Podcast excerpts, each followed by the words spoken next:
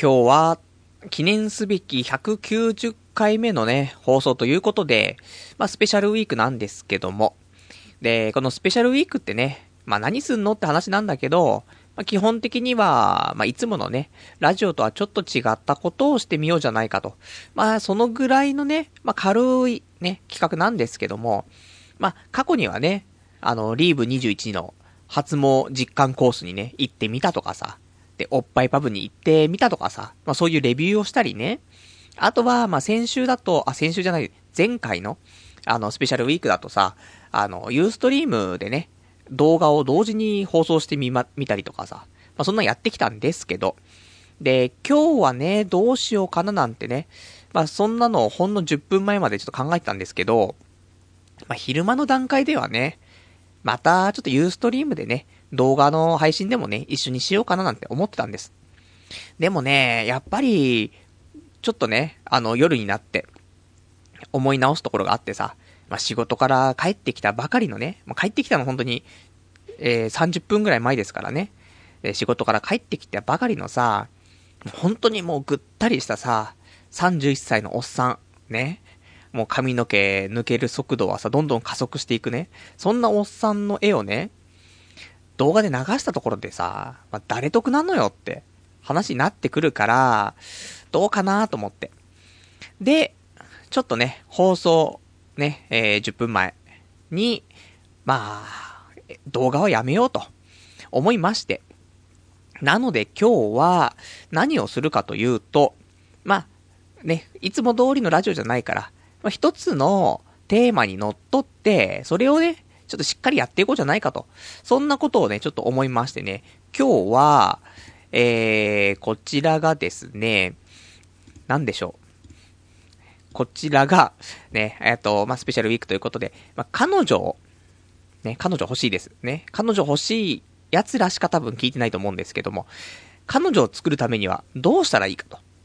ね、そういう話、まあ友人間でするでしょう。ね、答えの出ないね。そんなお話ですけど。それを、ね、31歳にもなってですけど、まあ真面目にね、やっていこうかなと。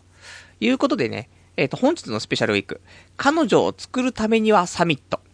ね、こちらを、えー、まあ、再、何、開催したいというところでね、えー、1時間やっていきたいと思いますので、えー、よろしくお願いいたします。童貞ネット、アットネトラジー。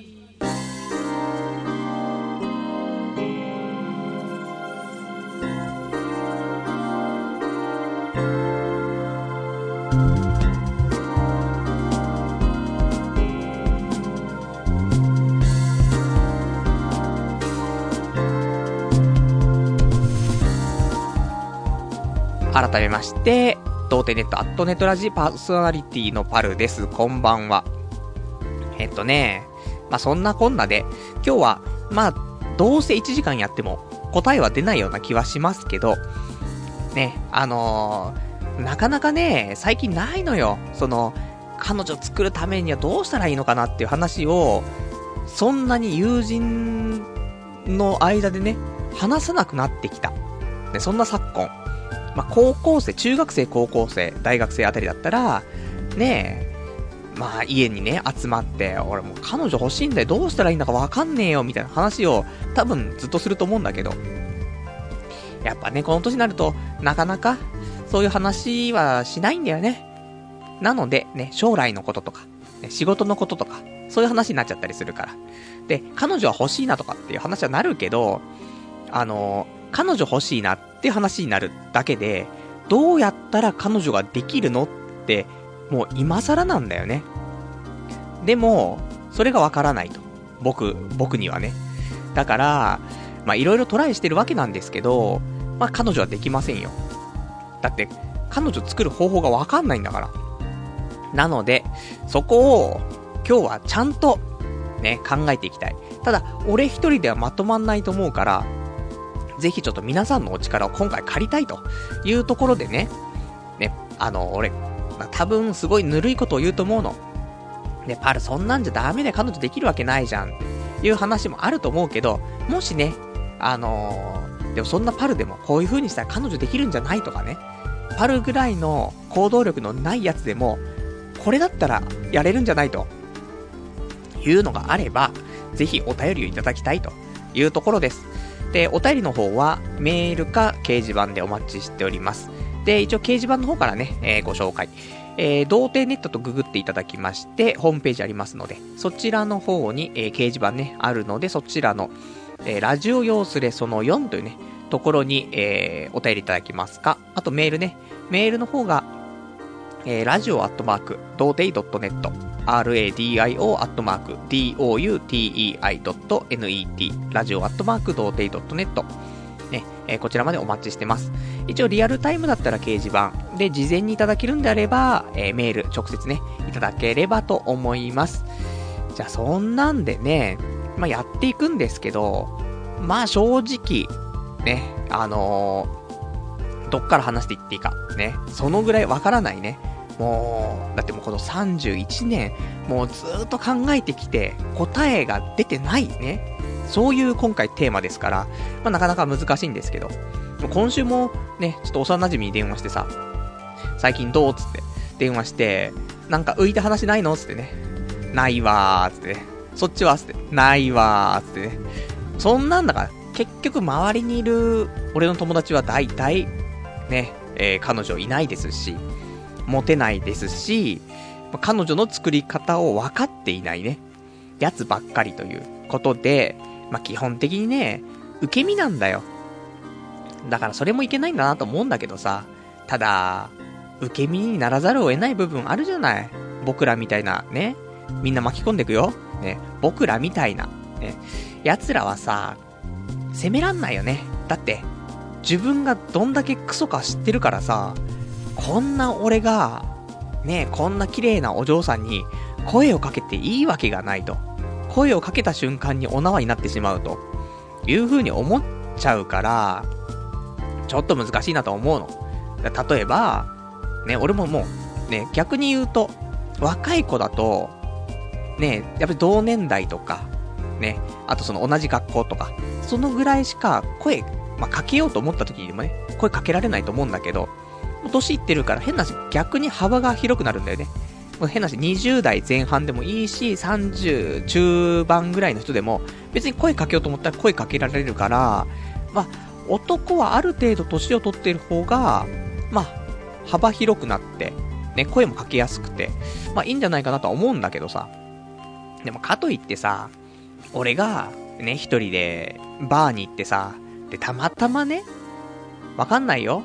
たまたま、その日、バーでね、あの、女友達二人でね、ね、もう小学校からのね、あの、幼馴染で、で、昨日会ったね、近所でずっと住んでいたね、まあ、女の友達同士がさ、で、たまたまその日は仕事の帰りにね、あのー、集まって飲もうよって話になってたのに、片方の女の子が、ちょっとたまたまね、うん、彼氏と会わなくちゃいけなくなっちゃってって、いけなくなっちゃったっつってさ、で、来れなくなって、で、その片方のね、女の子が、じゃあ飲みに行く予定だったね、バーに一人で行って、ね、私も彼彼氏欲しいななんて思いながらね、お酒を飲んでると。そんな子が横にいた時に、俺が、声をかけられるんですかっていう話じゃない。いや、かけらんないよと思って。ただ、多分彼女が普通にできる男は、声かけんだよね。なんか知んないけど。何あれ?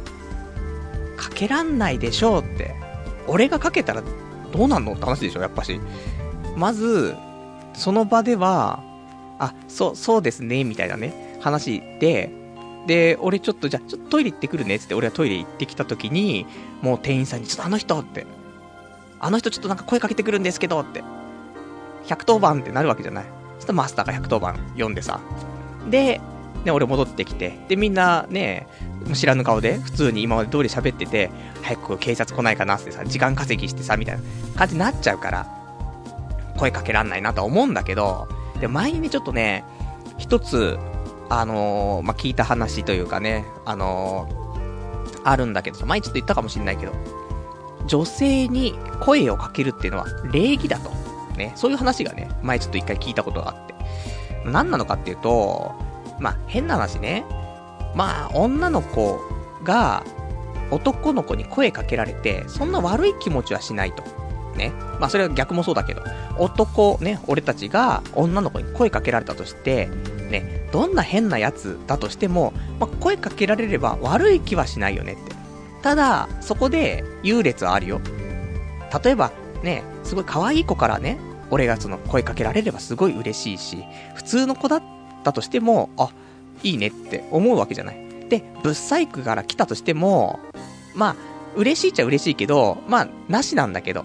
で、ただ、その、声かけられたね、翌日とかは、その話のネタになるわけじゃない。そういう意味でも、どんな奴から声をかけられたとしても、そんな、なんかすごいうざく声かけなければね、ちょっとした、ね、声のかけ方だったら、どんな奴から声かけられても、まあ、ありっちゃありなんだよね。可愛い子だったら、そのままね、仲良くなってもいいし。で、普通の子だったら、ね、連絡先で交換して、で、後でちょっと合コンでもしようよってね。よくわかんないよ。こんなのは俺できないけど、モテるやつはやってるわけだよ。それで、ブサイクだったら、ね、あ、ごめん、彼女いるんだみたいなこと言って、で、ちゃんちゃんつって後日、大爆笑みたいなね。酒のつまみに最高みたいなね。っていうことで、まあ、これはだから、性別は逆転しても一緒だからさ。まあ、その可愛い女の子に、俺みたいなゴミが、電話、あの、何、声かけたとしてね。で、まあその場はね、ああ、すいません、ちょっと私ちょっと彼氏いるんで、ってそういうのはちょっと、つって、で、あ、ごめんなさい、みたいになってね、あのー、ちゃんちゃんになるわけじゃない。そしたら翌日、ね、もう会社の給湯室ではね、昨日超、なんかハゲたメガネのおっさんに声かけられたんだけど、プゲラみたいなさ、いう話になってさ、でも、ね、別になんか害を与えてるわけでもないし、話のネタとしてね、面白いじゃないっていうところだから。まあそういう意味では声かけるっていうのは一つの礼儀ではあるから、まあいいんじゃないとは思うんだけど、かといってでもじゃあ、実際声かけられんのさ、声かけらんないしさ、だから声かけるって方法で、彼女をゲットだったりとか、まあ女友達に、まあ少しね、近づくとか、そういうのはもうまず無理だからね。まあ声かけるってのは無理だなっていうところ。これはもう、無理で、だからナンパっていうのも無理。ナンパができないし、たまたま飲みに行ったところで、声をかけるっていうのも無理だよね。あと何があんの？ね、わかんないよね。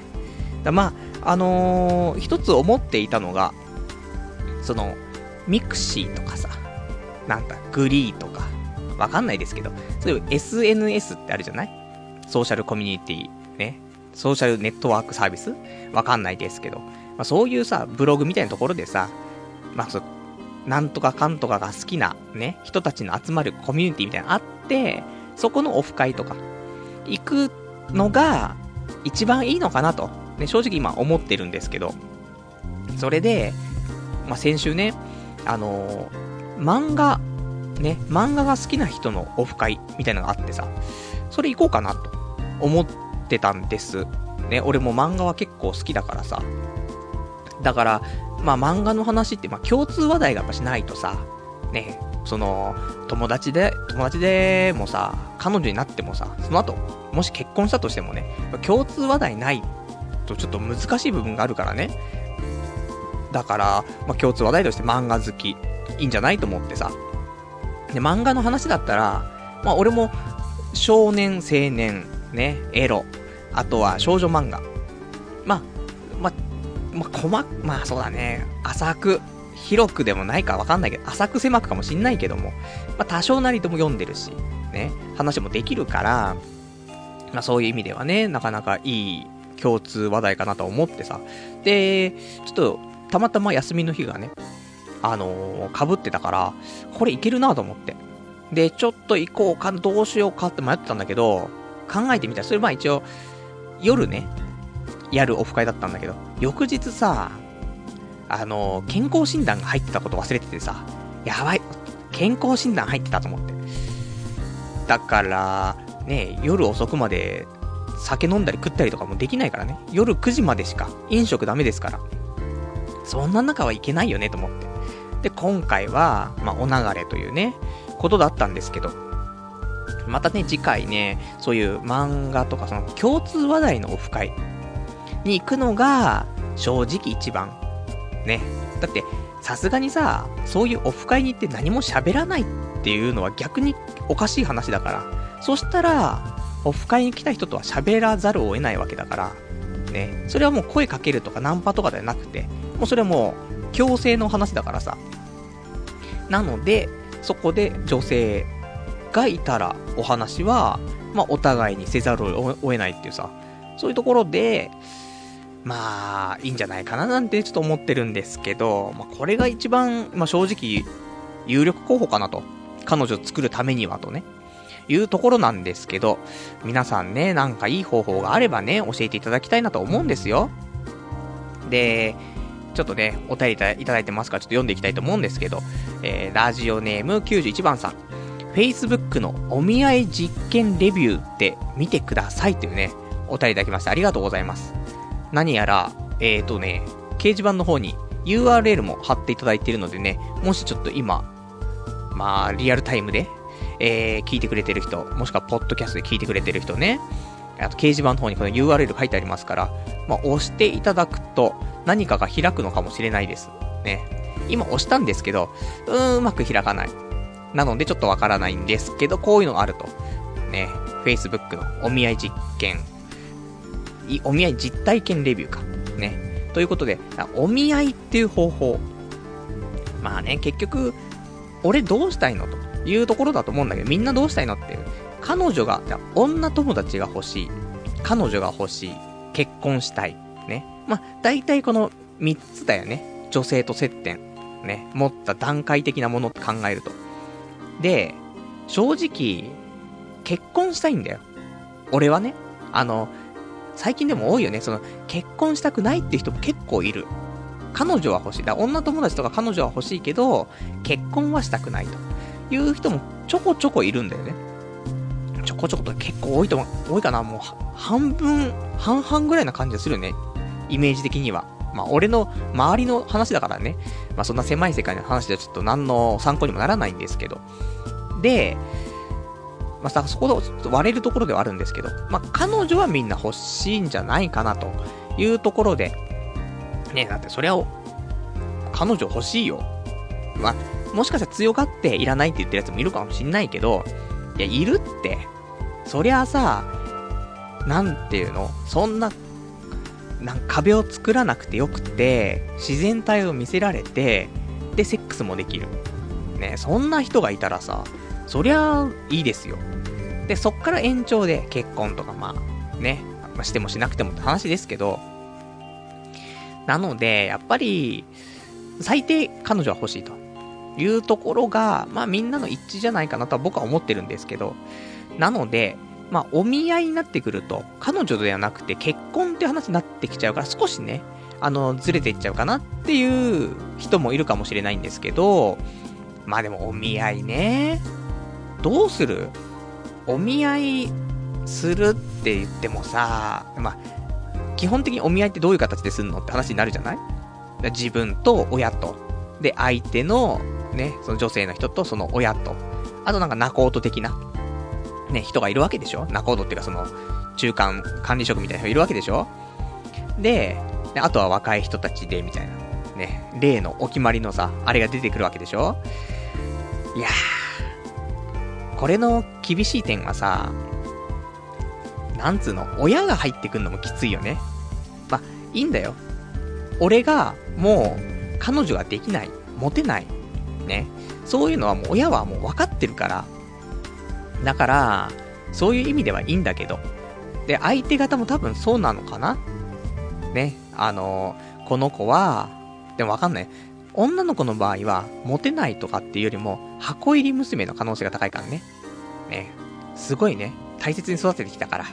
だから、ちゃんと親がね、あの、見定めた人じゃないとダメみたいなこともあるかもしれない。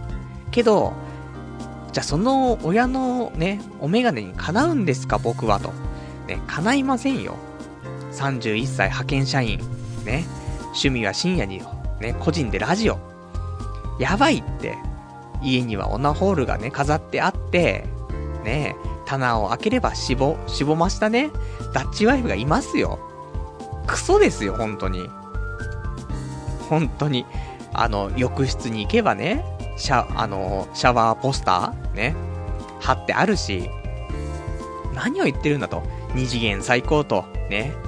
いつも言ってます。伊藤かなえちゃんブヒーとかさ、ね。花沢かなちゃんね。とかさ、ね、マジ天使、ペロペロって言ってますけど、そんなやつが、ね、お眼鏡にかなう、そんなご時世だったら、ちょっとね、この日本も危ないですから、まあ、そうすると、難しいよねって思う。だって、やっぱりね、だま、なんつうの？今の、このポジションっていうのかな？っていうのも、やっぱり多少なりとも、まっとうにしていかないと、その、お見合い自体も難しいとは思うんだよね。だから、まあ、いろいろとね、その彼女作る方法として、まあ、マチコンとかにも参加してますよ。過去に2回ね。その、まあ、流行ってるからもうみんなマチコンで説明いらないとは思うんだけど。ね。えっ、ー、と、マチコン行ってさ、わかんない人ググってね、マチコンでね。で、それでさ、参加しますけど、やっぱり思うのは、ね、話で出るのは、年齢でしょ？で、あと、仕事。もうここだよね。へ、正直趣味とかの話までいかない。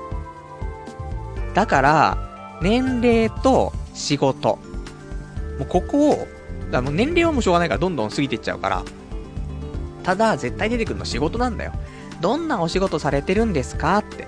それはまあ、俺も、俺たちもね、女性に対して言うわけだけど、結局、成人も過ぎたね、いい大人が、共通話題として出すのって、何言ってたらもう仕事しかないんだよね。だから、どんな仕事されてるんですかつってさ、うん、うーん、仕事の話ですかって。一番ちょっと、ね、厳しいところついてきますね、みたいな。何を言ってるんだこいつは、と。仕事は共通話題で一番アピールできるポイントでしょって。そこを私たちがわざわざ尋ねてあげてるのよって。さあ言いなさいと。あなたの年収を言いなさいと。ね。そこで、ね、1000万以上だったら、ね、今日はこの後お持ち帰りしていいわよと。いうことなのに、そういうボーナス、ね、タイムをくれてるんですよ。なのに、そこでボーナスを活かせないわけじゃない、僕らは。年収は300万ですって。派遣社員ですって。なんか、コールセンターでね、あの、お客様の声を聞いて、で、毎日精神ね、病んで心折れてますと。いう話しかできないわけじゃん。そうすると、あ、私も昔やってた、みたいな。ね。もうその子は、もう普通に正社員で頑張って、ね、働いてる。第一線で働いてる女の子だけど、それはね、学生の頃とかさ、で、ちょっと、あの、うまく就職できなくてさ、その1年目とかね、まあ、何もしないよりは、働いてる方がいいかなっつうことでね、派遣社員なんかでね、コールセンターなんで働いてみたとか、いると思うんだよね。私もやってた。大変だよね、みたいな。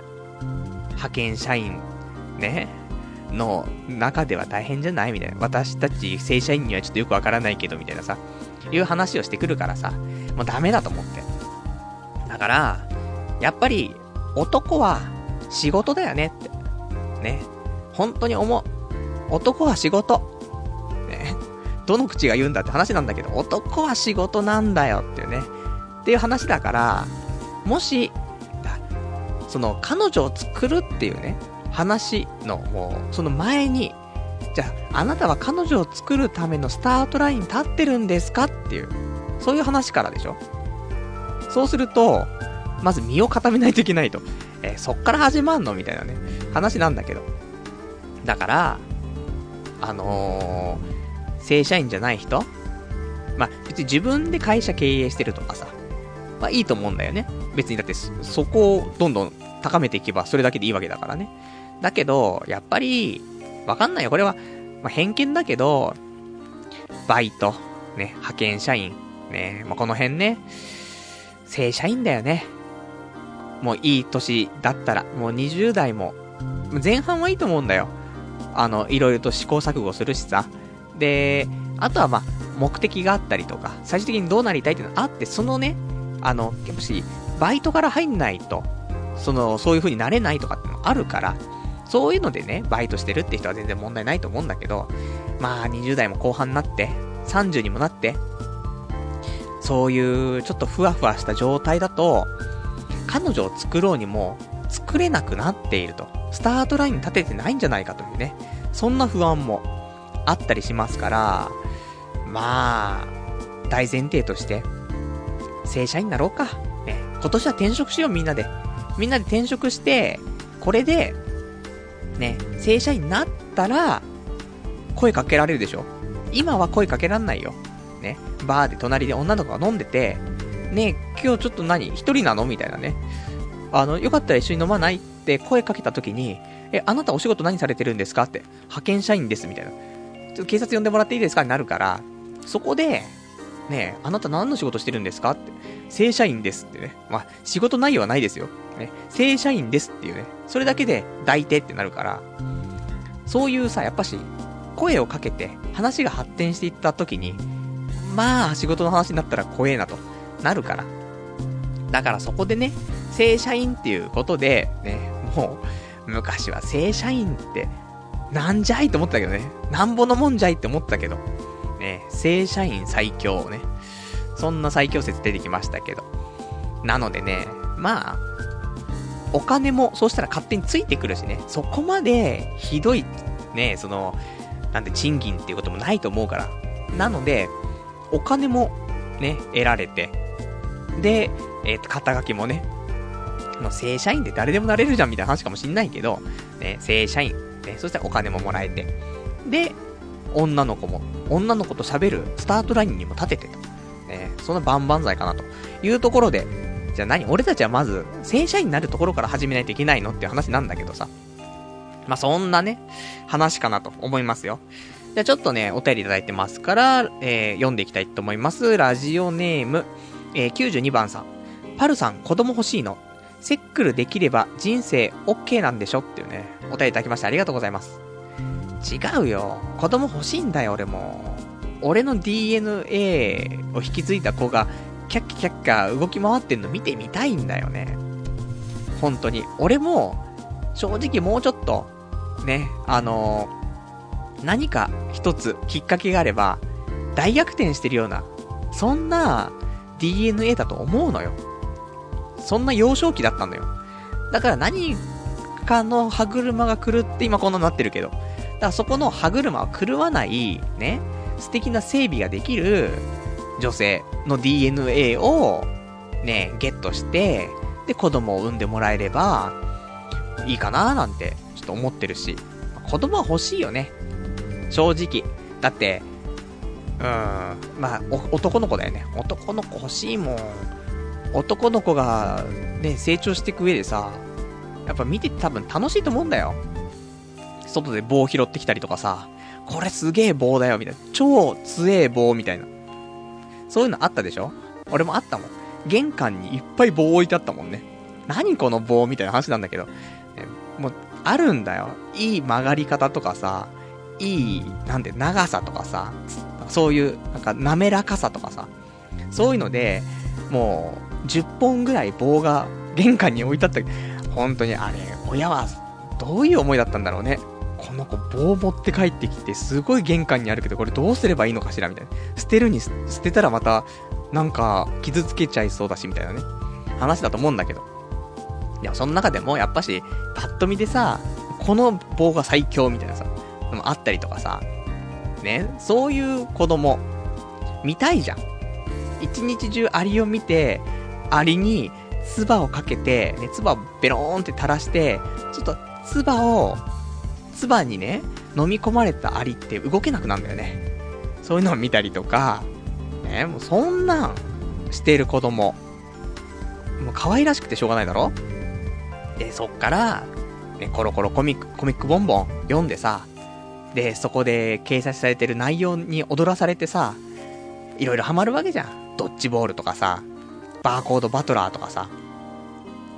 そういうのを見ていきたいよね。なんか。だ今だと何、そのポケモンだったりとかさ、そういうのが良かったりするんでしょ？あとそういうカード？ねえ。全然わかんない。ヴァンガードでしょ？もうよくわかんないんだけどさ。そういうのもさ、やっていくのを見てって、で、陰ながらね、お父さんとして、あのー、ちょっと子供の一歩上を行かないといけないからさ、ね、もう子供は、本当に1週間に1回とか、1ヶ月に1回ぐらいね、なんかすごい家の手伝いをした時だけね、カード買ってもらえるとか、なのに、お父さんは毎日帰りにね、あのー、もう秋葉原によって、で、もう、レアカードをね、もうそのまま1枚ね、あの、いいねで買ってくるっていうね。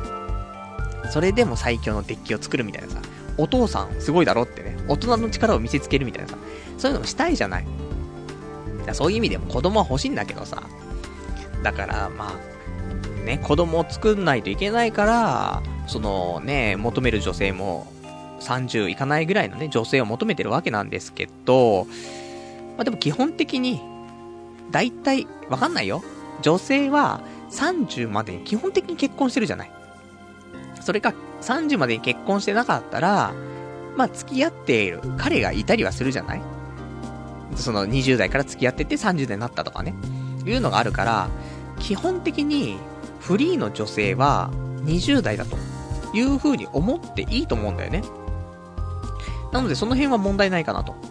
いう風に思って、やっぱり女性は女性で分かってると思うからさ、肉体的な問題でね、普通に子供を産むっていう、そういう人間的な問題になってくるので、これはそのなんていうの、差別とかそういうわけでもなくてさ、もうに体の仕組みだからさ、あれなんだけど。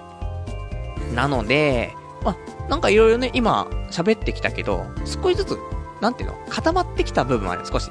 まずだから転職はしないといけないと。ね。正社員にならないといけない。で、まあ目指す女性は、別に20代ね、求めてるけど、別に求めなくてもフリーな女は20代だから、フリーな女っていうのを普通に狙っていけばいいだけの話だから、その辺も安心だよねっていう。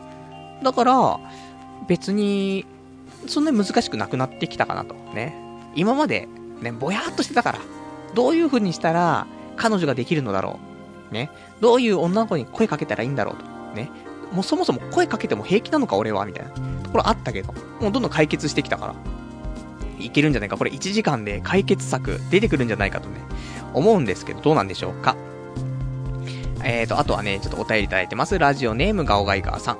お見合いで二人エッチのゆらさんみたいな人に出会えたらってね、お便りいただきましてありがとうございます。そうだよね。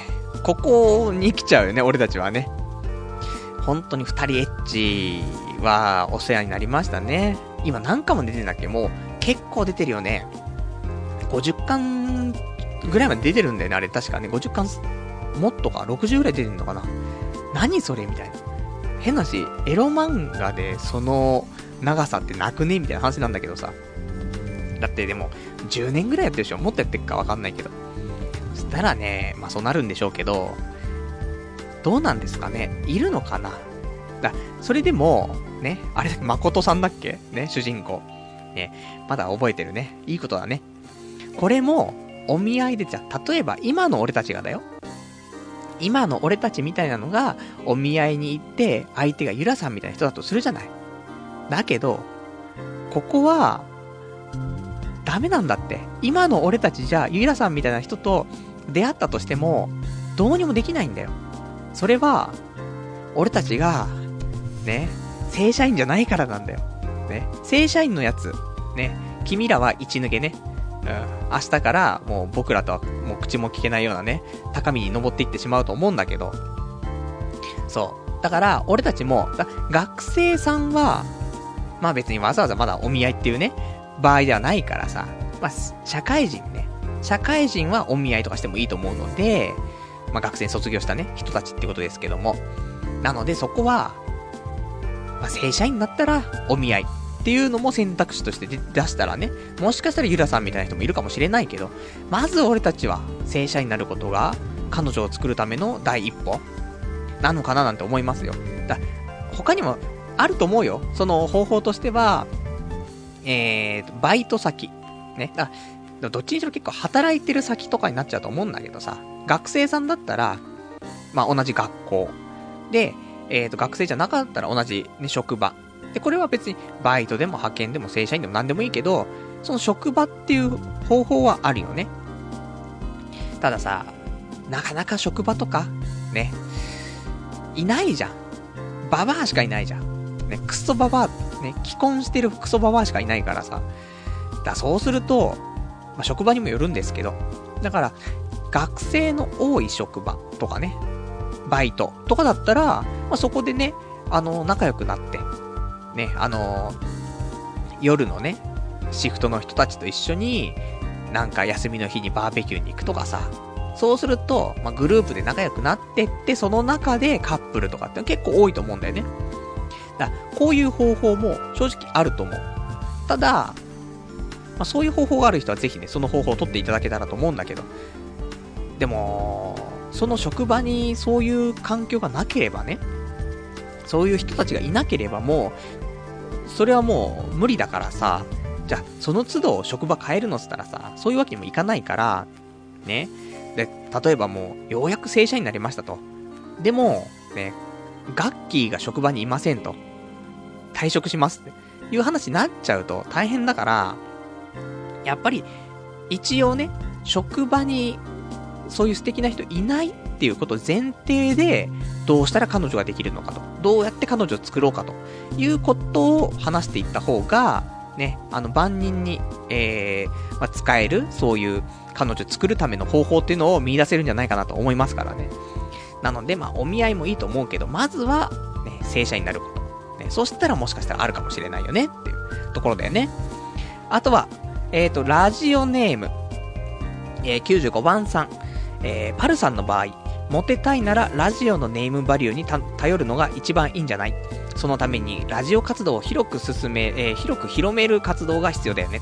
とりあえずコミケで、えー、放送音声と特典音声を入れた DVD 売ることからじゃね。これで運が良ければ10代女子ゲットだぜってね、お便りいただきましてありがとうございます。そうかな？ね。難しいところだよねと思うんだけどさ。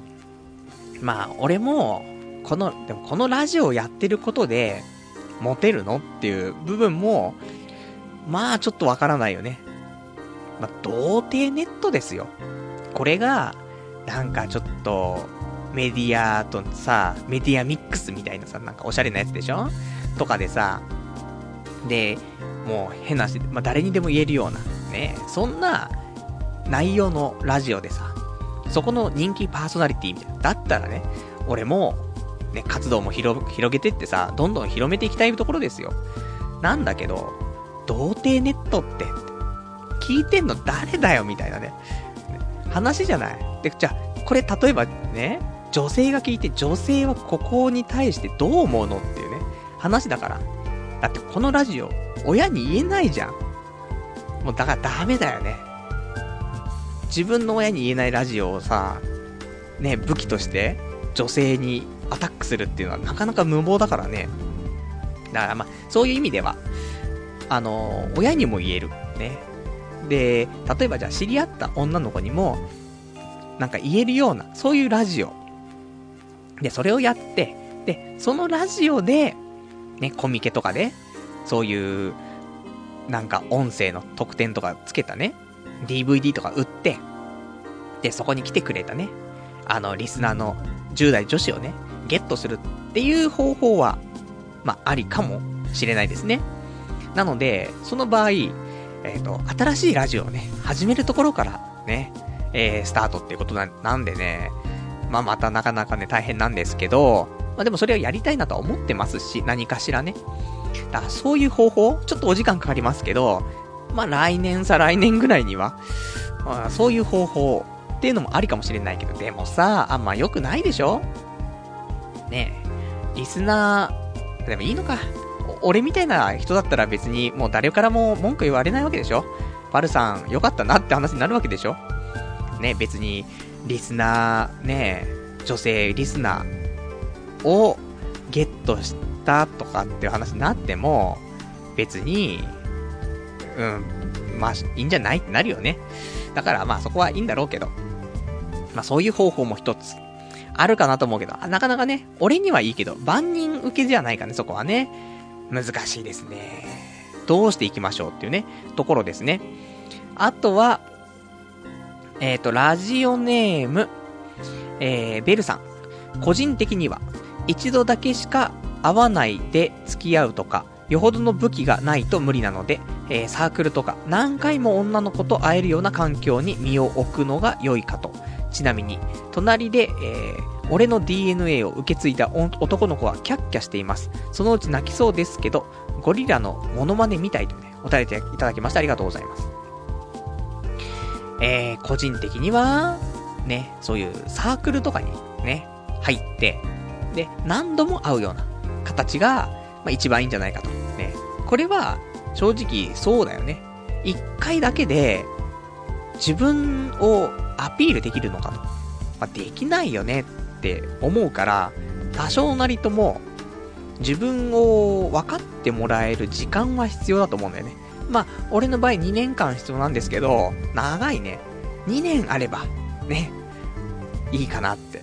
まあ、どこの環境に行っても、最初ダメなんです。最初は、もう、なんかもう上がっちゃってね、恥ずかしくてね、自分なんて出せないでね、もうクールにね、言ってますけど。もうそれが2年も経つと、もう、このいじられキャラ的なね、ところで、で、何を言われても、まあ、なんだかんだで、ね、あのー、面白おかしく、ね、返してさ、まあ、ちょっとすいません、盛りましたけど、ね、基本的に滑ってますけど、まあ、それでさ、まあ、美味しいポジションに行くわけですよ。2年も経てばね。絶対に、美味しいポジションに行く。っていうのは、あの、今までの経験上分かってるんですけど、ただ2年かかるんだよ。ね。これはいいのか悪いのかね。だか絶対に美味しいポジションに行けるんだけど、これはいい、絶対いいことなんだよ。だけど、行くまでに2年かかるんだよね。どうなのかなとかで。で、2年経ってると、じゃあ最初に2年前に知り合った女の子とかと、ね、もう、なんていうの、楽しく話せるようになってるんだけど、ただ、2年経たないとそこまで持っていけないわけだから、その間にその女の子には彼氏ができちゃうんだよね。だから、どうなのかしらって思う部分はあるけど。だからまあ、2年は言い過ぎだけど、ね、本当は2年じゃないとダメなんだけど、まあ、頑張って、半年。3ヶ月は無理だね。半年あれば、なんとか自分のキャラを出して美味しいところに持っていくことはもうそろそろできるとは思うので、だから、で、半年だったら女の子も、ね、基本的に女の子は、ね、あの、彼氏いないと死んでしまう病かもしれないけど、半年間ぐらいはね、彼氏いなくても大丈夫かと思うから、ギリギリね。そうすると、可能性は出てくるかなと思うけど、じゃあそのサークルとかって何よって、趣味なの？で、趣味何があんのって話でしょ？じゃあまず、趣味を作んないといけないね、俺たちは。そういう、個人でやるような趣味じゃなくて、もう何人かでやって、しかもそこに女の子が来るような趣味。サーフィンか。ね。もうわかんない。もう、サーフィンぐらいしか、そう、モテる趣味がわかんないね。だモテる趣味じゃなくていいんだよね。共通の趣味があればいいわけだから。そこに女の子がいればいいんだから、まあ、どんな趣味がいいんだろうって話だけど。ただやっぱり趣味っていうだけにさ、自分の興味のあることじゃないと、やっぱ続かないからね。何がいいんだろうって思うんだけどさ、ね、俺の唯一の趣味はさ、まあラジオじゃない？孤独だよね。一人なんだよ、これ完全に。で、複数人でやりたいなと思うけど、まあそれはそれなんだけどさ、基本的に一人なんだよね。だから、どうにもならないよね。もうそうしたらもうしょうがないよね。ダッチワイフしかいないよね。もう悲しい。ね。目の前にダッチワイフを置いて、ね、一人でキャハハウフフやるしかさ、方法ないんだけど、難しいですね。どうしましょうね。だから、趣味を作る。で、そこで、ちゃんとね、あの、嘘を偽りない趣味ね、その、なんだろう、ちゃんと自分が好きなことがあったら、ちょっとそれを積極的に、その集まりの中に入っていくっていうことを考えないとやっぱいけないのかなと思うね。だからでも今やりたいこととか趣味とかっていうと、まあアニメは多少見てるから、アニメとかを語れるサークルとか、そういうコミュニティとかね、そういうところに所属して、所属っていうのかわかんないけど、して、で、なんだろう、1ヶ月に1回とか2ヶ月に1回とか、ワンクールに1回とかね、飲み会とかが開かれて、そこで、会ってアニメの話をするぐらいの、そんなサークルがあれば行くとか、かね。ださっき最初言ってたその、漫画好きの集まりみたいな、そういうコミュニティがあったから、そういうオフ会に、毎回開催される時に行くとか、かな。ぁあと、俺今やりたいことつっても、まあ、今バスケットがすごいしたいから、バスケットサークル入って、ただな、なんか、その、経験者とさ、素人の差がすごい激しいじゃない？スポーツものって。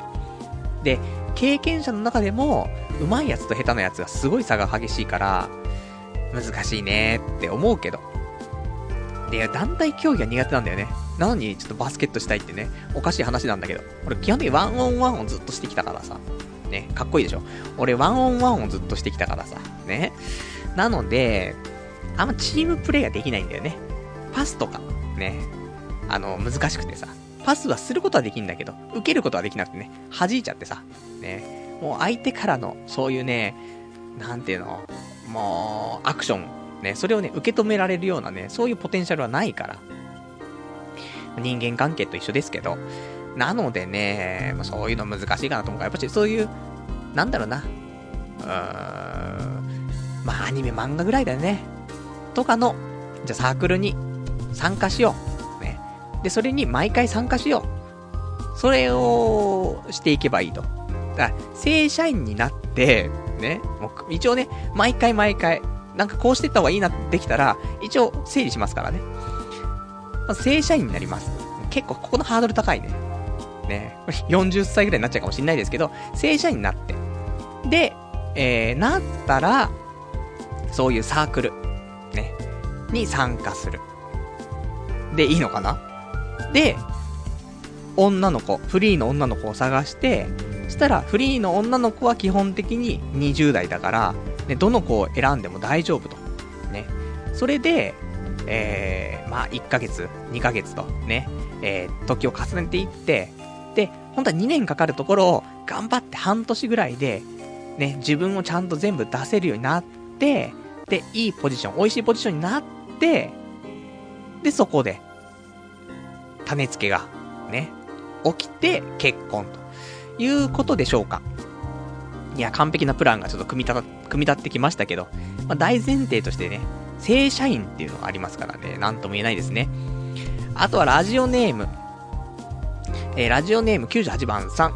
えー、子供が棒とか石とか持って帰ってくる気持ちが、パルさんのおかげで少し思い出した。そんな気持ち忘れてたから、えー、持って帰ってきた時、毎回容赦なく、え、捨てさせる、捨てさせてるな、というね、お便りいただきましてありがとうございます。ダメだよ。子供が棒とか石とか持ってきて、毎回捨てさせたらダメだって。ちゃんと彼らの中で美学があって持って帰ってきてるんだから。違うんだよ。何でもいい、ね、もんじゃないの。もう、子供は帰り道に、もう10本ぐらい、ね、棒拾ってるんだから。その中でいっぱい持って帰ったら怒られちゃうんだろうなと思って、1本に絞ってんだから。で、ただ、ね、1本絞って持って帰ってっけど、その中で2、3本は、でもまだちょっと持って帰りたい候補がね、あるからさ、捨てられずに、秘密基地に置いてあるわけじゃない？ね？秘密基地っても、ね、草むらの中とかだったりするんだけどさ。で、そこに、木をね、まとめて置いてあったりとか、棒とかね、そういう、置くのは、まあね、そういう子供の気持ちですから。こんなちゃんと美学はあるわけですよ。ちゃんと、木じゃな、木じゃないといけないんだよ。ね、天然のものじゃないといけないと。よくあんじゃん。あのー、竹の棒みたいなんでさ、中が鉄になってるやつとかさ。あれダメね。あれ強いんだけど、チートだからさ。あれはダメ。あのー、ちょっと最強すぎるから。やっぱしね、その、木っていうのは折れるから、そこの、折れる折れないっていうね、その、狭間ね。だから、この木とこの木を、ね、ガンガンぶつけて、折れた方は、ね、敗者だからさ。で、残った方を持って帰るとか、そういうのもありますからね。まあ、そんなんでね、まあ、怪我しない程度にっていうことでね。だから、でも、まあ、そうだね。もう大人になったら、ね、なんで持って帰ってくんだよ、器用って。もう捨ててこいよってなると思うけど、ね。まあ、5本ぐらいは、ね、ストックさせてあげてください。石も、俺も石も持って帰ってきたな。だって、だっていい石持って帰ってくるでしょ？ツルツルの。ね。ツルツルだったり平らとかのさ、石持って帰ってくるでしょ？あとは超角張ってるやつとか。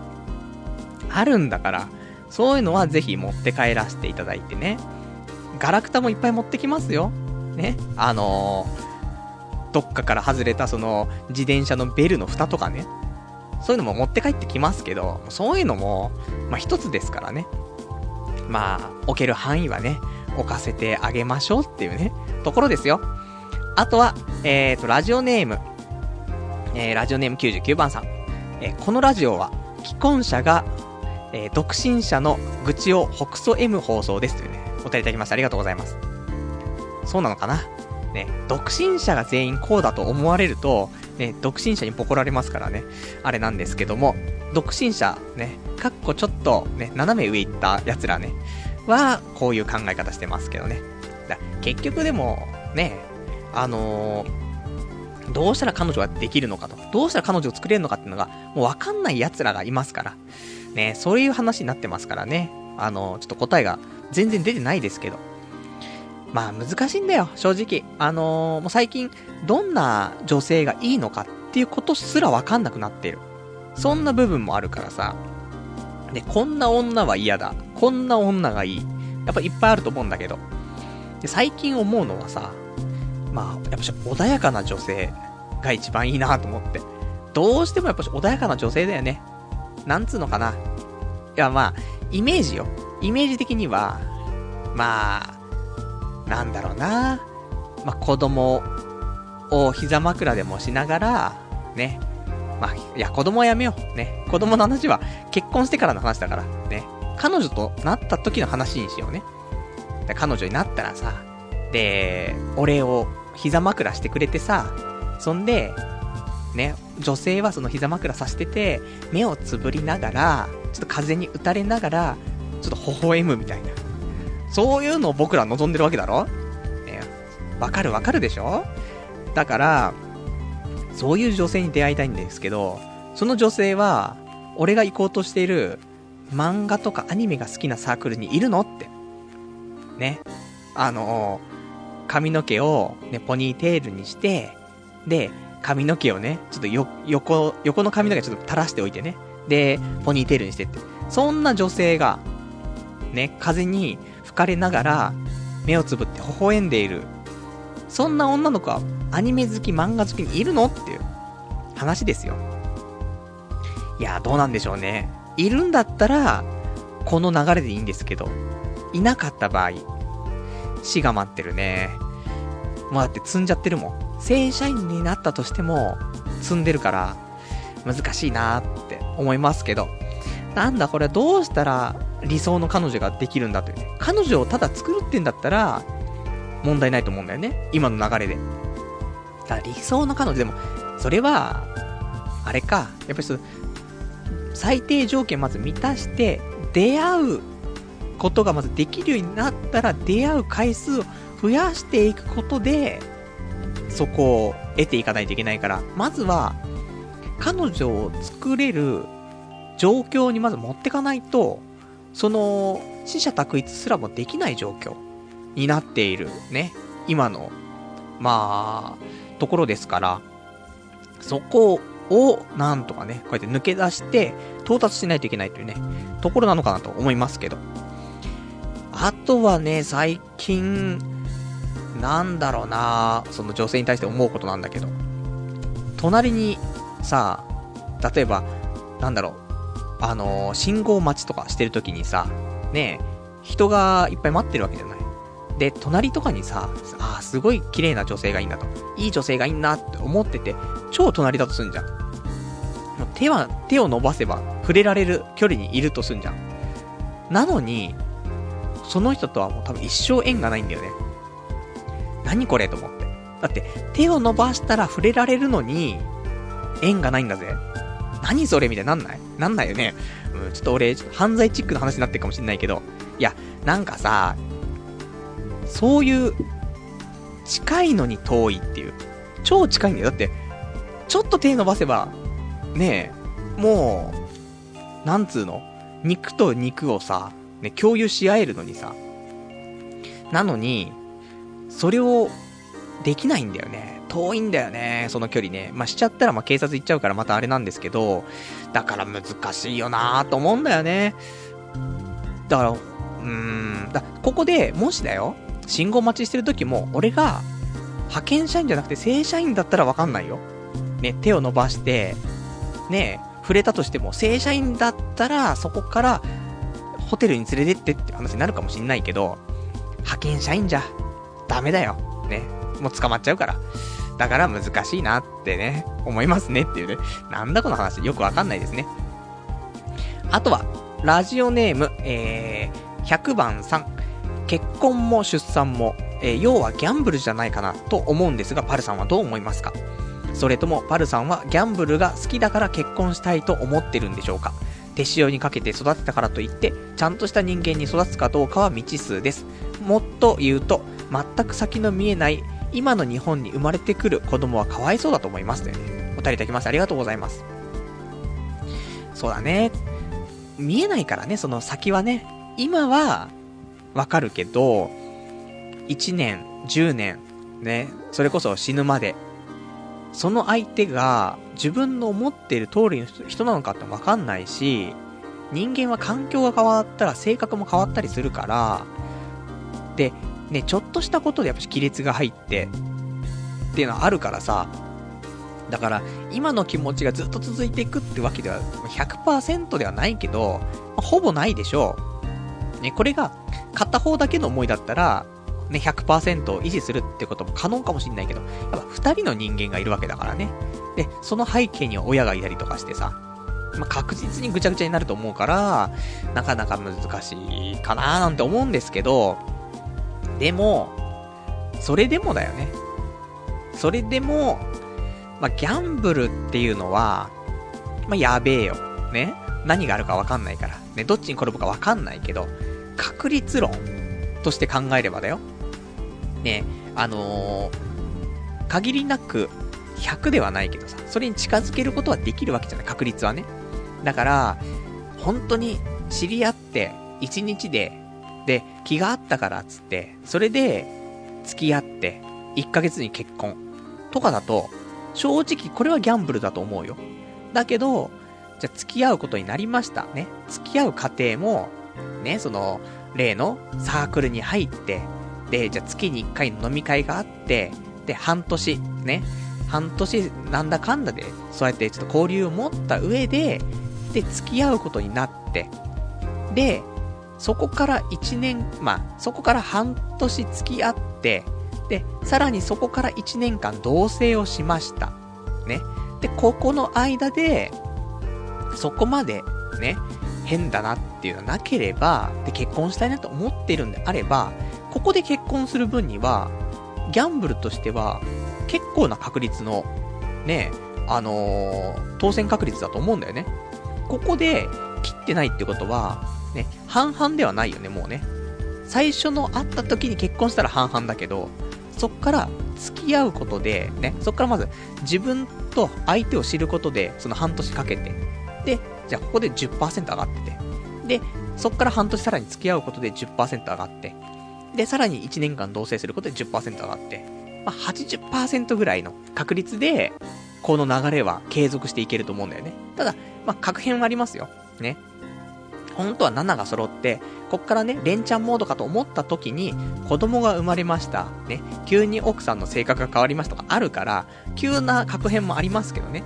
ね、転落ありますけど、でも、それでも、確率としては、ね、まあ、高くなっているからね。そういう意味では、まあ、そういう風にちゃんとね、積み上げていっての結婚だったら、俺はギャンブルじゃないかなと。ね。まあ、ギャンブルなんだけど、確率的にはね、あのー、そんなに悪くないと。ね、勝つべきして勝つというね、ところかと思いますからね、いいかなと思うんですけど、で、あとは、ね、その、まあ、これからね、そういう、じゃあ、それでなんとか結婚したとして、子供が生まれたとしてもね、今の日本に生まれてくる子供はかわいそうだなってね、そういう話なんですけど、まあ、かわいそうなんだけどね、あのー、まあ、それは、親がね、しっかりと、まあ、導いてあげればいいんじゃないかなと思うんだよね。まあ、難しい話だけど、あのー、俺もね、別に子供ができたからって子供に何が教えられるのってわけもないけどさ、まあ、箸の使い方とね、箸の使い方ぐらいしか教えられないかな。ね、俺が普通に人間としてできること、箸使うぐらいしかできないんですけど。まあそういう、食事のマナーとか、かな？ね、そういうのちゃんと教えて、で、あとは、なんだろう。まあ別にいいじゃん。コロコロコミックとコミック本も渡しとけば、あと勝手に育つからね。あと勝手にね、棒持ってきたりとか、バーコード持ってきたりとかさ、するわけじゃん。ね、バーコード持ってきたりバーコードバトラーしかしないんですけど、ね、そんなんだからさ、まあそれで勝手に男の子は育つよね。で、そっからだよね。まあその思春期入ってどうなっていくのかってあるけど、ただ、ね、あの、お父さんも僕は、どうやって生きていったらいいかわからないと。ね。もう未来が不安だと。いうことを言われたとしても、まあその時俺が生きて、生きてるんであればね、お父さん、ね、今、じゃあ、例えば、お父さん50歳だけど、50歳までの生き方、ね、50歳まで生きながらえる方法であれば、教えることはできるぞと。そういう話はできるじゃない？だって、今、例えば高校生ぐらいの子がいてさ、で、じゃあパルさんちょっともう俺本当に今後生きていくっていうことがもうわからないですと。もう、どうしたらいいですかと。もう死ぬしかないんですかみたいに言われた時に、いや、死ななくても、ね、正直、ね、31歳まで生きていく方法だったら俺は教えられるよってことは言えるじゃない？で全く俺と同じような生活で良ければだけど、本当にこれだったら、多分誰でもできるっちゃできる方法だから、ね、31まではなんとかお前は生きていけるぞという話は、ちゃんと自信を持って言えるから、そういう意味では。まあ、今ね、生まれてくる子供は、まあいろいろ環境は大変ですけど、まあ別にね、うん、そういうのは大丈夫かななんてね、思ったりはするんだよね。だから自分の子供が生まれることに対して不安とかっていうのは、そこまではないかな。ね、なんとか生きていく方法っていうね。まあ、底辺ですけどもね。底辺ながら、なんとか生きながらえる方法は伝えていけるかなとは思うからね。いいんじゃないかなと思うんですよね。あとはラジオネーム、ガオガイガーさん。パルさんが10代女子と付き合ってたら嫉妬で通報するというね、お便りいただきました。ありがとうございます。そうね。まあ、俺が10代と付き合ったら通報だよね。でも俺は言うよ。10代だとは知りませんでしたって言うけど。でもわかんないね、今の女の子は。10代でもさ、20代に見えたりするわけじゃない？結構。その、発育が良かったりとかさ、混ぜてたりするわけでしょ？もうでも、わかんない。精神年齢的には、10代女子ぐらいが多分ちょうどいいのかもしんないよね。だって、子供だもん、30超えてんのに。だから、まあ、その辺、どの辺が釣り合うのかわかんないですけど、まあ、一番ね、話しやすいのは、年上の方が話しやすいんだけどね。なんだろう、それは、あれかね、異性として見てないから、気を使わなくていいから話しやすいのか、ちょっとわからないですけども。ね。まあ、そんな話で、で、じゃあ、あとはね、どうなんだろう。まあ、そういうことで、決定なのかな彼女を作るためには。まずは、正社員になります。それで、えー、正社員になったら、どこぞのサークル、ね、趣味の合う、趣味のサークルに入ります。で、半年ぐらい、ね、そこで、えー、なんとか頑張って、で、自分のポジションを確立した上で、で、そこで、ね、気になっていた女の子と、まあ、付き合う。付き合うことになるのか、まず。でも、ある意味そういうサークルに参加している女の子でフリーの子だったら、やっぱりそういう出会いも多少なりとも求めてるっちゃ求めてるよね。そこまで同じ人間だから、性別違うからかなり違うんだけど、そこはやっぱり多少なりとも、あわよくば、ね、私はそういう不純な動機で参加してませんけども、みたいな、そういう女もいるかもしんないけど、そんな女は気持ち悪いから、ね、うん。あわよくば、ね、いい人がいたら、ね、私フリーだし、付き合いたいなと、ね、そういう女の子やっぱいると思うから、そこで、半年経って、そういう流れになれば、ね、そのまま進んでいっていただいて、で、あ、このサークル、そういうのないわと思ったら、き、すぐ切って、ね、で、さらにね、他のサークルに行って、また半年みたいな。ね、でも、それで、ね、俺たちここ何年もさ、出会う可能性すらなかったところを、1年に2回、ね、その2サークル行くとして、半年周期で、まあ、彼女できなかったらサークル変えるとしてだよ。なんか、最悪なサークルの選び方ですけど。ね。そうすることによって、あのー、1年間に2回の出会い。しかも、ちゃんと自分をオープンにできるような趣味のあったところで知り合う女の子をゲットできる可能性の場所っていうのを2つゲットできるっていう風に考えると、ね、むやみやたらにね、あの、お見合いパーティーとか、ね、マチコンとか、参加するよりは、もしかしたらいいんじゃないかしらっていう部分だよね。ここじゃ君たちはみんな、ここ3年間ぐらいで、そういう場をね、いくつ作れたっていう風に考えたら、いや、ナイスでしょ？ね、ナイス、家でアニメ見てましたでしょ？ただ、アニメのね、あの、二次元のキャラだったらいっぱい知り合いましたけども何かみたいなね。嫁はいっぱいできましたけどって。あると思うけど、いや、俺もできたよ。俺も、ペロペロっていう、そんなそういうキャラはいっぱいできましたけど、そうじゃなくてね、なんだかんだで、そのリアルのね、3次元の女の子って、まあ、3次元だったら、まあ、3D ポリゴンだったらね、3DCG だったら、初音ミクさんね、いますから、まあ、それでもいいんだけど、もうちょっとね、触れるようなね、あの、体温のある、そんな女性、やっぱし求めてる部分もね、やっぱしありますから。強がったところでね、そこは否定できませんから。だそういう場をね、じゃあ、いくつ作れたの ?3 年間ですゼロだよね。基本的には。だからこのラジオ聞いてるんでしょっていうね。童貞ネットってラジオ聞くやつは、そういう人間以外は、ね、聞いてらんないと思うから。そう考えますと、ね、1年で2回、ね、2、2サークル。だから3年で6サークル。そうすると6回の出会い。ね。しかも、そのギャンブルにならないような出会いね。ちゃんと、ね、お互いがわかるような時間もかけてだよ。そう考えたらすごいんじゃないですかっていうね。この理論は。で、そこでじゃあ、まあ、さすがに1回、ね、1回のサークルで行こうっていうのはちょっと虫がいいですから。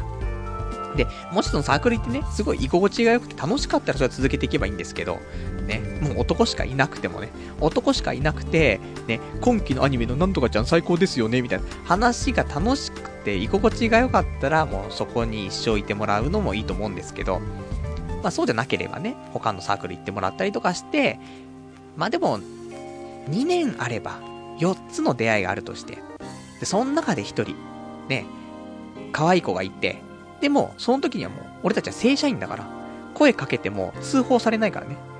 ね、どんな仕事されてるんですかってね。コールセンターで派遣社員です。急、な、もうそれでダメでしょね、おまわりさんになるわけでしょだから、そこで正社員になってれば声かけられるから、まあ、そこから発展の可能性が出てくると。で、あとは、ね、また付き合って、で、同棲して、で、結婚と。いうところだからね。まあ、結婚の話も難しいと思うんだよ。あのー、その、彼女の実家に行って、で、言うわけじゃん。お父さんと。ね。あの、お嬢さんを僕にくださいって。例のあれね。でもあれ違うと思うんだよね。っていう話もちょっとしたくて。あのさ、お嬢さんを僕にくださいって言うじゃん。あれって、使ってんの今みんな。よくわかんないんだけど。あのさ、とはいえさ、結婚しても、その、彼女はさ、結構な確率で実家に帰るでしょ。で、最近の女の子、結婚しても、かなりの確率で実家帰ると思うのよ。もう周りはそういう子が多いんだよね、結構。なので、そしたらもう別に、お嬢さんを僕にくださいっていうわけじゃないじゃん。ね。くださいっつって一生合わせないわけでもないしさ。だから、もうその言葉はおかしいなと思って、普通にお嬢さんと結婚させてくださいっていうね、話かなと思ってね、くださいっていう表現はちょっとね、もうなんか違うかななんてね。今、嫁ぐっていうような、ね、イメージじゃないじゃない。お互いに実家行き来したりするわけだからさ、嫁いでもそっからね、もう、もう向こうの家の人になって、で、本当にお正月しか帰れませんとかって言うんだったら、ね、さすがに、ね、それはね、くださいっていう表現かもしんないけど。今日日そういうのもないからね。まあ、お嬢さんとの、ね、結婚をね、許してくださいみたいなね、そういう話がいいかなと思うんだけど。で、そこでさ、言うわけじゃん。ね。あの、お前、ねうちの娘、幸せにできんのか？みたいなさ。お前みたいなのが、お前みたいな派遣社員上がりがあってね、正社員になったらしいから、まあ、ねえいいけども、みたいな。ね、でもお前派遣社員上がりだからな、みたいな。言われるわけじゃん。したら俺もさ、そこつつかれたらさ、ブルブルしちゃうからさ、俺だってコールセンターで毎日みたいな、ブツブツって言うわけだけどさ。そこで、でもやっぱしその、お嬢さんをね、幸せにしてます、してみますね。ね、してみせます理論が出てくるわけじゃない。でもこれもさ、なんかなと思って。ね、お嬢さんを幸せにしてみせますとかさ。まあ、言った方がいいんだけどさ、言、言った方がいいし、まあするんだけど、まあこれもさ、なんか、本当はさ、そのお父さんに向かって言う話じゃないけど、ね、別にその、お嬢さんを俺が幸せにするわけではなくて、お嬢さんと一緒にいると、俺は幸せだから、ね、結婚したいわけじゃない？正直なところ。で、そのお嬢さんと一緒にいることで俺幸せなんだけど、そのお嬢さんが幸せだと俺も一緒にいて幸せになるから、俺が幸せになるためにお嬢さんを幸せにしますってことじゃない？っていうことを、だから、ね、自分のためにお嬢さんを幸せにするんだから、ね、ただ、ね、無償のね、気持ちでお嬢さんを幸せにしますって言ったら、ね、お前なんかできんのかっていうね、何の保証があるんだって話になるけど、自分のためにお嬢さんを幸せにするわけだからね。だから、ね、絶対幸せにしますけども、何かみたいなね、いう話がしたいんだけど、ね、お前みたいな変なへりくつ野郎出てけってなるからね。だから、言えないですけど、そういう風に思ったりね、するから、まあ、付き合って、ね、そっから、ね、あの、お嬢さんとの結婚ね、あの、許してくださいって言うに、言いに行くところもね、まあ大丈夫かなと。ね。あとは東京名物のひよこを持っていけばね、大体通過できるかなと思うんですけど。そこでね、そのへりくつ言わないでね、うん。あの、裏の気持ちは隠しておいてね、うん、お嬢さんね、絶対幸せにしてみせます。ね。とは言いつつも、俺の幸せのためなんですけど、みたいなね。いう話をね、するとぶん殴られますからね。まあ、そんなことかなとね、思ってるんだけど。で、あと出会う方法。でもこのぐらいしかないのかな。正直、あとは、その、まあ、バーとかで知り合う、本当は知り合いたいんだけど、まあ、バーに一人で来てくる、一人で、一人で来るようなね、女と、じゃ知り合いたいのって言ったら知り合いたくもないし、難しいですねってところで。で、あのー、今週さ、てか来週さ、コミケがあるんです。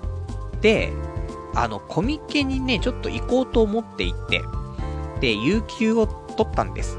ね。えっ、ー、と、8月の12日の日曜日。えー、この日ね、あの、有給申請して、で、取れましたから。だから、えっ、ー、と、その日コミケ行くんですけど、で、そこで、コスプレイヤーの子をね、ぜひ、ちょっと見てさ、で、あそこで写真撮るのは合法なんでしょ？ね。普通に、俺みたいなもんがね、俺みたいなメガネかけたやつが、ね、基本的にメガネかけてるやつは犯罪者ね、予備軍ですから、もうみんなね、もうそ、そういう目で見てますけど。でもそんなメガネたちも、ね、輝ける時ってのはコミケだと思うんですけど、ね、それで、コミケで、コスプレしてる女の子を、別に写真撮っても、通報されないんでしょ？合法なんでしょその時だけは。だから、そこで、ね、可愛い女の子いたら、写真撮って、で、お話すればいいんでしょ？ただこれもな、やっちゃったなって思うのは、正社員じゃねえんだよ、俺と思って。ね、ここで話しかけて写真撮って、あ、このキャラあれだよねって、俺あのアニメ大好きなんだ、みたいな。え、私も、で、どんな仕事されてるんですか？派遣社員です、みたいな。ね、通報されちゃうから。だから、ここもやっぱり正社員じゃなかったら、ダメなんだね。こっから発展していかない。部分あるから。ね。今日どんだけ俺は正社員に憧れてるんだって話なんだけど。そりゃね、俺だってリクナビネクストいつも見てますよ。ね。でも、ちょっと今はね、あの、いろいろと忙しいから派遣社員せざるを得ないんですけど、10月になったら、ね、正社員になるために、いろいろね、あの、動いていかないといけないなと思うから、俺がやっぱり、やっぱりね、そこで、なんだろう、彼女作れるのは10月以降ってことだね。正直。だから32歳になってから、ね、10月で11月誕生日だからさ、その辺からようやく動き出せるかなってところだと思うんだよね。まあそんなんで、まあ、でわかんないからね。一応、コミケに行って、で、好きなキャラクターとかね、好きな作品のコスプレしている女の子がいて、で、その子が可愛かったら、写真撮ってね。でもダメなのかな？やっぱああいう、すごいね、バズーカみたいな一眼レフ持ってかないと怒られちゃうのかな？わかんないけど。俺も5、6年前に買ったイクシデジタルとか、ね、もう本当に、あの、デジカメみたいなね、やつだったりとか、あと iPhone しかないからさ、これで写真撮るのって結構失礼なのかな？みたいなね、ちょっとわかんないんですけど。で、あとちなみにあのコミケはね、あの、朝からとか、徹夜とかで並ばないで、あの、悠々自適なね、11時ぐらいに行こうかと。ね。もうなんかフリーの入場になってる頃に行こうかななんて思ってるから。別に同人誌並ぶってわけではなくて、あの、もう、言ったらね、究極的に言うと、もうその日行って、コスプレの女の子を見て、写真撮って、お話しして、で、彼女をゲットして、で、帰りに二人で虎の穴に行って、で、その日発売していた同人誌をね、クーラー効いた中で選ぶっていうね。そういうのを目指しているんですけど、これもポシャるんだろうなと思うんだけどね。まあそんなんで、まあ、またね、彼女がまあ、できる可能性としてはね、パーセンテージとしてはゼロじゃないから、そういう場所に行くっていうことはね。なので、まあ来週はそんな話になっていくかなと思うんですけど、まあ彼女、彼女ができたらね、その辺は、あのー、まあ先週ね、そういうスペシャルウィークで、ね、彼女を作るためにはサミットしましたけど、ね、あれ全部嘘でしたってね、コミケに行けお前らみたいな、ね、話になるかもしれないですけど、まあそんなことはないと思うけどね。それこそね、一回会っていいなと思って付き合ってみたいな。ギャンブルだからね。怖くてし仕方ないけど。ただ、ね、ギャンブルだけどコスプレする彼女はできるってね。そのギャンブル乗っていきたいみたいな、ね、ところありますね。えーと、あとはね、えーと、ラジオネーム107番さん。えー、これ、パルさん。写真撮っていいっすか？コス女。キャー、この人。契約社員みたいな。ね、えー、お便りいただきました。ありがとうございます。ね、ここが、契約社員、派遣社員ね。まあ、その辺でまだ格差があるんでしょうね。どこが上だかわかんないね。それはもう人によって。でも契約社員だよな。ね。契約社員から、ね、正社員に、ね、ランクアップすることはね、多々ありますけど。ただ、派遣社員から正社員なかなかないから。ね。難しい。ねところですね。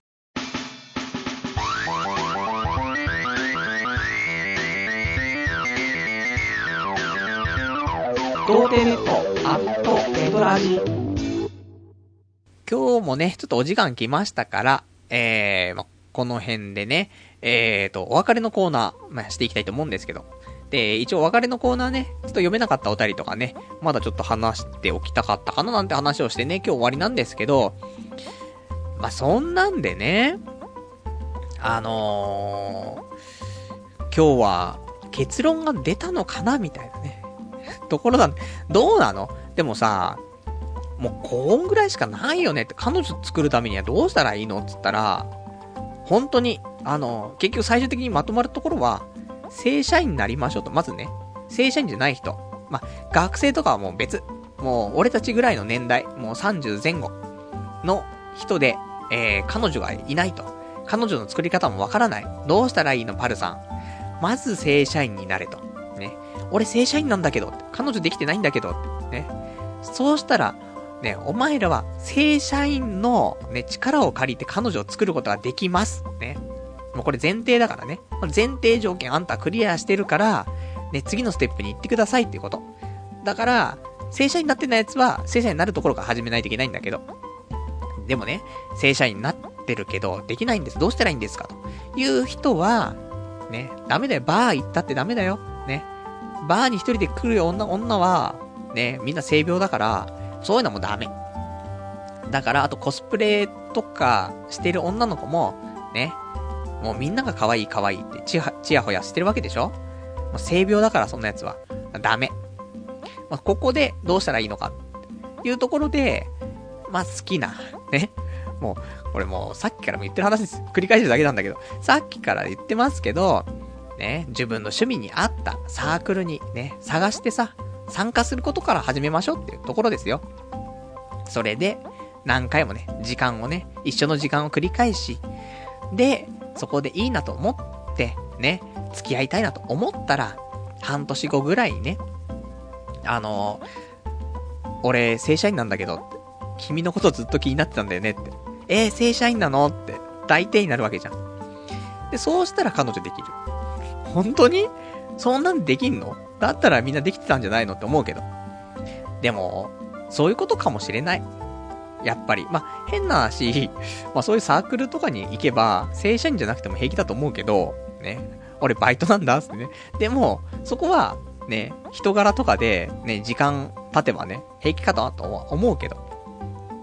ただこの正社員になったことで、ね、そのサークルの中でも、ね、あの、俺、俺正社員なんだって、もうそんなやつ絶対嫌だわ。俺もう正社員正社員言ってくるやつ絶対友達とかで欲しくないし、嫌だわ、そんなやつね。だダメだよ。ね。これをラジオだから、ね、俺正社員なんだとかね、俺正社員なんだけど、今晩どうとか言ってるけど、そんなことは絶対言っちゃダメだからね。あの、普通にしててください。ね。何かあった時に、ね、うん、言って。で、その時は別に正社員とか言わなくていいから。ね。仕事内容言ってあげてね。こんな仕事してるんだって言うと、ね。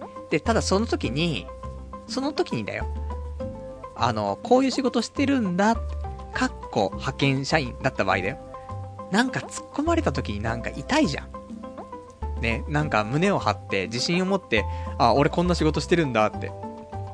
なんかプライド持って毎日やってるんだみたいな言ってさ、えすごいみたいな。で、話が進んでいって、で、実は、いや、まあ、派遣社員なんだけどね、みたいになった時に、何こいつみたいになるわけでしょ？だから、正社員だったら、そこはね、あの、そういう、なんか不安な気持ちもなく喋れるから、いいかななんて思いますしね。で、そういうサークルの方入るのもいいし、ただ正社員だった場合は、まあさっきちょっとね、否定してましたけど、バーに行っても、コミケでも、声かけられるよね。俺正社員なんだけどってね、言えるから、だから、あのー、まあ、方法はいろいろあるけど、まあ、正社員になること前提で、そっからは、あなたはね、声をかけられなくて困っていたかもしれないけど、正社員は声をかけていいんです。ね。これをまず、一つね、覚えておいて、今日はね、帰っていただきたいなとね、思いますから。で、それをしたらもう付き合えるから。ほんとかよ、こんなんで付き合いんだったら、ね、もっと早く正社員になっとくんだったってね、思いますけど。え、いいの？こんなんで。こんな結果なの？これでも実践するの時間かかるからな。俺、11月とか12月ぐらいには、ま、転職する予定ではあるからさ。一応10月から開始してね、すぐ決まるかわかんないから。だからまあ、来年からは動けるはずなんだよ。で、来年から、その彼女を探して、だから、32のうちに彼女がじゃあできるってことでしょ？ほんとか？みたいなね。いや、難しいですね。ほんともっとなんか、ないの？もっと、彼女を作る方法でも簡単にないの？ただ、マチコンとかそういうのなかなか難しいからね。で、あのー、合コンとかもあるでしょ？友人主催の合コンとかさ。でも、ああいうのもさ、だそういうのも、何回も同じメンツで飲みに行くとかっていうね。まあ変なし、そういう仲良しグループとかになって飲み行くんだったら、それこそサークルと変わんないから、いいと思うんだけど、やっぱし合コンっていうのもその、ね、一回限りの出会いだからさ、じゃあそこで、ね、相手の本性だったりとか、自分の面白さとかさ、全部分かち合えるのって言ったらそうでもないからね。で、そうすると、あとは俺たち推しが弱いからさ、推しが弱いと、一回だけの付き合いで、その後どうこうっていうの無理じゃん。でこのね、次ちょっと、この間はみんなで行ったけど、今度はちょっと二人で、ね、ちょっと飲み行きませんかとかって言えないでしょあの、正社員だったら言えるんだよ。ね、メールとかでさ、ね、あの、今度二人でね、あの、飲み行きませんか僕正社員です。ね、やったら、すぐ返信返ってくるよ。ハートマークのついたさ、メール返ってきますけど、でもやっぱし、そこは俺たち正社員だになってたとしても、そのメールやっぱし送れないんだよ。多少なりとも仲良くなってないと。だからやっぱ一回限りのような出会いの場に行っても彼女はできない。俺たちみたいなやつは。ちょっと時間を重ねないと難しいから、だから何度も同じメンツで会える。そういう場に行くべき。だね。で、あとちょっと俺たち恥ずかしがり屋さんだから、お酒が、まあ、別にお酒の力借りろっていうわけではないけど、お酒を飲むことで、俺たちの恥ずかしいっていう気持ちも抑えられるじゃん。本来の恥ずかしくない俺たちを出せるわけじゃない。まあ、そういう俺たちを晒すことが一番恥ずかしいんだけど、まあ、その辺はね、ご愛嬌ってことでさ。で、そうすることで、ね、だからそのサークル活動とかでもお酒をね、飲めるような、ね、会とかだったらね、だまあ、スポーツの会でもいいですよ。行って終わった後にみんなでね、飲みましょうとかだったらさ、いいし、で、そういうのでね、積み重ねていけば彼女できるかななんて思うから、だからま結論として、俺たちみたいなやつは、ね、あの、単発の出会いではなくて、継続的な出会い、ね、をできるものに参加すると。いうことからだね。っていう話だから。何ですか、これは。どうにかなるんですか、これで。ね。全然わかんないんですけど、まあ、でも俺はちょっとうまく頑張っていきたい。と思ってます。思ってるだけなんで実行するかわかんないんですけど、ただ、ね。だ今度、じゃ例えば、今度合コンやるから、言われたとしても、合コンじゃ、でもまあ行くけどね。行って、もしかしたらわかんないじゃん。何があるからわかんないから、まあ出会いがあるならそれは参加していきたいけど、そこにとてつもない期待はできないね。ただ、そっから、なんか何回も会うようなことがあれば、いいかなって思うから、ね、合コンやった時に、もしね、いい雰囲気になったらみんなでさ、そしたらさ、またこのメンツで飲もうよみたいなことで、何度も何度も繰り返して、それでって言うんだったらいいかもしんないね。だから、まあ、そういうこと？ね。どういうこと？これいいのかな？ね。これスペシャルウィークなんですよ。ね。そういうスペシャル。彼女作るためにはどうしたらいいのかサミットね。えー、今日この辺で終わりなんですけど、まあ結論としてはそんな感じでね。まあ、一部の人には、ね、あ、そっかと、ね、シンプルに考えてこういう風にすれば彼女できるんだということで、実践すぐできる人もいると思います。あの、正社員のね、皆さんね、いると思いますから。だからそうしたら、まあそういう人はね、あの、パルさんの言う通りにやってみたら、ね、あの、彼女ができましたと。ね。そういうことでさ、で、ね、この音源をね、このラジオを聞いたら彼女ができましたと。そしたら、このラジオね、1枚、ね、CD 焼いてさ、ね、1万円で売ればいいわけでしょ？ね、このラジオを聞くと彼女ができますってさ、1万円つって、ジャンプの裏とかの広告に出しとくからさ、そうしたら売れるし、俺の知名度も上がるし、そパルさん大手になる。っていう、その図式ね、あるかと思いますよ。じゃあまあそんなんでさ、えーと、まあやっていきたいと思いますからね。じゃあ、そんなんで今日もね、えっ、ー、と、なんか全然身にならない話しかしなかったですけど、これスペシャルウィークというね、どうなのかしらって思いますけど、ね、えー、まあそんな感じで。で、来週は、えっ、ー、と、8月12日の日曜日、またね、23時からやっていきたいと思います。で、えっ、と、来週はコミケ行ってくるから、まあ、コミケ行ったよっていうね、初めてのコミケだからね、俺もね、生まれて。こんなね、あの、オタクっぽいことを言ってますけど、ね、コミケは行ったことないですから、で、並ぶわけでもなくてね、まあ、お昼ぐらいからね、ゆっくり行って、ね、写真でも撮ってね、そんで、まあ、コミケ行ってきた感じをね、お伝えできればと思いますから、まあ、地方にいる人とかでね、なかなかコミケ行けないよとかね、いう人もいるだろうし、あんな暑くて臭そうなところ行けないわとかね、あると思うから、まあ代わりにね、行ったことない人いたら、まあ、俺がちょっと代わりに行ってくるから、どんなもんだったよってね、お話来週できたらと思いますからね、こちらお楽しみにいただけたらと思います。では、えー、今日も1時間、ちょっとね、えー、ご視聴いただきましてありがとうございました。それでは、また来週お会いいたしましょう。さようなら